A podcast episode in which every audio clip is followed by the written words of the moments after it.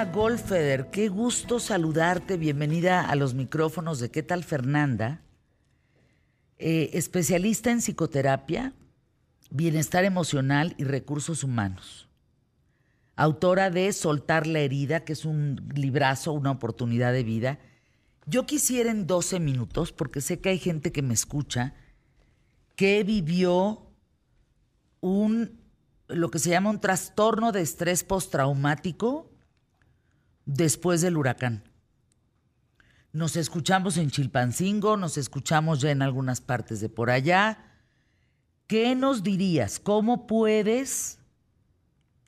¿Qué consejos nos das para sacarnos adelante de una situación tan compleja como haber estado tan cerca de la muerte? Estoy hablando de más de 350 mil personas. Oye, gracias Fernanda por recibirme. No, feliz. Y feliz también de que estés viva aquí. Eh, y aquí. Gracias. Definitivamente, bueno, primero quiero explicar lo que es el estrés postraumático. El estrés postraumático, a diferencia de una herida de infancia, que es de lo que habla ese libro, pero el estrés postraumático de lo que habla es de un evento lo suficientemente dramático como el que tú viviste, impactante, donde se siente con mucha certeza que se va a perder la vida. Y por mucho tiempo que no sabes si la vas a perder o no. O sea, las horas, los minutos, todo ese lapso de tiempo estás debatiéndote entre la vida y la muerte. Eso genera cortisol en cantidades tremendas y un nivel de estrés muy profundo en todos los sentidos, a nivel corporal, a nivel físico, a nivel mental y a nivel casi espiritual. O sea, en todos los niveles genera ese impacto tan terrible. Entonces, ¿por qué se llama estrés postraumático? Porque es después del trauma, es decir, después del evento eh, vivido, eh, ahorita te escuchaba, perdón, pero te escuchaba decir algunos de los síntomas que has tenido, después de haber vivido ese evento radical que te despoja de humanidad, vienen las secuelas. ¿Cuáles son las secuelas? Que ya no te moriste, sigues vivo, pero pero está esta inseguridad básica del mundo y de la vida. Es decir, no, no sabes, ya sabes más bien que la vida es insegura, ahora sí lo sabes de verdad, de verdad. Y entonces esas son las secuelas que vienen en el sueño, en alimentación, en no sentirse como cómodo en, en ningún espacio cerrado ni abierto, en el contacto con la gente, en el manejo de las emociones, porque es una certeza que te mueve y te cambia la vida. Por eso se llama postraumático la gente se aísla, la gente se encierra, la gente, ¿qué has visto que pasa? Porque mira, vivimos en un país, básicamente, Gina Goldfeder, que pues hay terremotos, hay huracanes, hay ciclones, hay... Qué bárbaro, la parte de la naturaleza pues nos pega a todos y por donde la veas, no importa el estado de la República. Algunos serán huracanes, otros serán temblores, etcétera. ¿Cómo reaccionamos normalmente?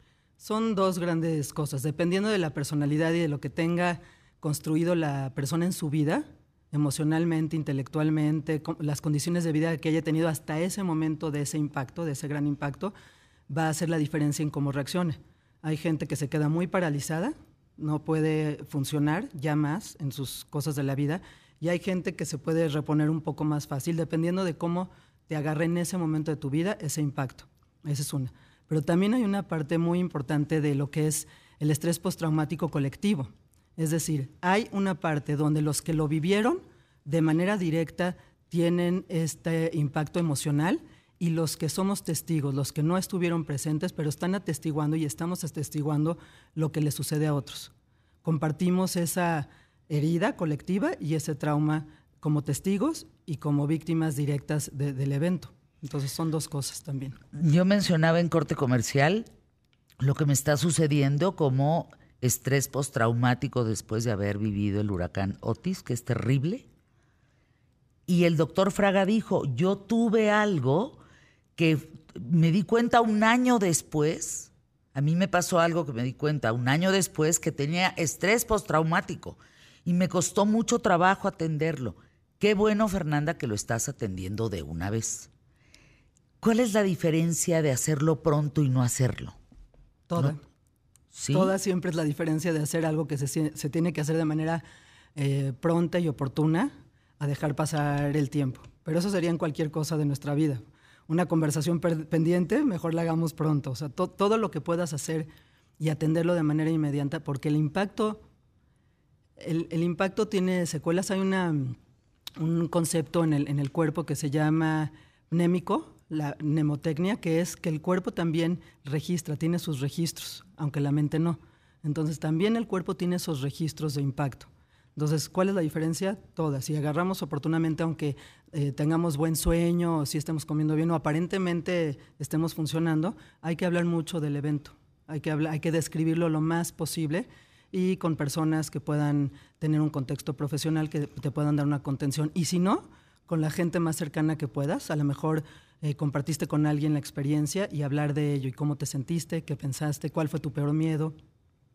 Todo esto sí se tiene que, hablar.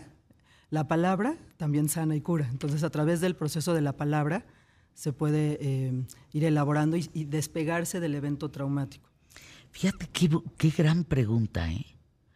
¿Qué pasa si constantemente, porque es mi caso, te dicen por acá, se llama Román, si constantemente se tienen este tipo de impactos, situaciones en donde todo el tiempo está en riesgo constantemente el poder perder la vida.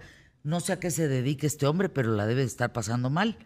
¿Qué se hace en esos casos? Bueno, definitivamente cualquier teoría, cualquier cosa que yo he estudiado a lo largo de 30 años y trabajado 30 años con personas, lo que sí te quiero decir honestamente es que es algo muy profundo y muy terrible. Por ejemplo, la gente que está ahorita de víctima de la guerra, honestamente hay una parte donde como profesionista ni siquiera te puedo decir cómo le hacen, porque decirte cualquier cosa a nivel de lo que sé, en la condición donde yo estoy, que duermo, que como, que estoy estable, que em, a pesar de que tengas las teorías que yo tenga, hay un, un punto donde me queda el misterio de saber a alguien que constantemente reciba estos impactos, cómo lo está logrando el nivel de resiliencia que puede tener para lograr una cosa, para mí es inimaginable. No es normal. Hay una habituación, o sea, hay una habituación al estrés y hay una habituación también a una condición lo suficientemente dramática. Em, lo que sucede en Israel, por ejemplo, es un mil muertos, ¿eh? Ahorita, mientras platicamos, 8.525 muertos eh, por bombardeos allá en la franja. Es, es impensable y aprenden a vivir de esa manera. Yo he estado muy directamente con gente de Israel, estuve una parte de mi vida en el ejército, entonces hay toda una mentalidad y una idiosincrasia de resiliencia inagotable. Entonces es como se normaliza estos niveles de violencia para poder existir. ¿Se parece a ver violencia constantemente y entretenerte con violencia? Absolutamente. ¿Es en serio? Sí. Porque el cerebro no distingue que eso es muy importante. El cerebro no distingue el, evento real del imaginado. Si lo, si lo mira, si lo escucha, si lo observa, para, para tu cerebro es real. Por eso es muy importante las cosas que vemos, las cosas que escuchamos, la gente con la que nos relacionamos. Todo el tiempo esa información nos está impregnando de manera muy importante. Me explicó un doctor, ya no nos va a dar mucho tiempo, eh, Gina Goldfeder. Qué, qué doctoraza, ¿eh? qué bárbara. Gracias. Me explicó un doctor que se llama Israel Castillo, que es experto en traumatología, en postraumático y demás, que el cerebro, digamos que nuestro cerebro es evolucionado, pero cuando entras en un evento como el huracán Otis, por ejemplo, lo que viví o lo que vivimos más de 300 y tantas mil personas, el cerebro se vuelve primitivo. O sea, como si apagara todas las funciones y es cierto, ¿eh? Es correcto de la memoria, de no te acuerdas de nada, no te vas a ningún lugar.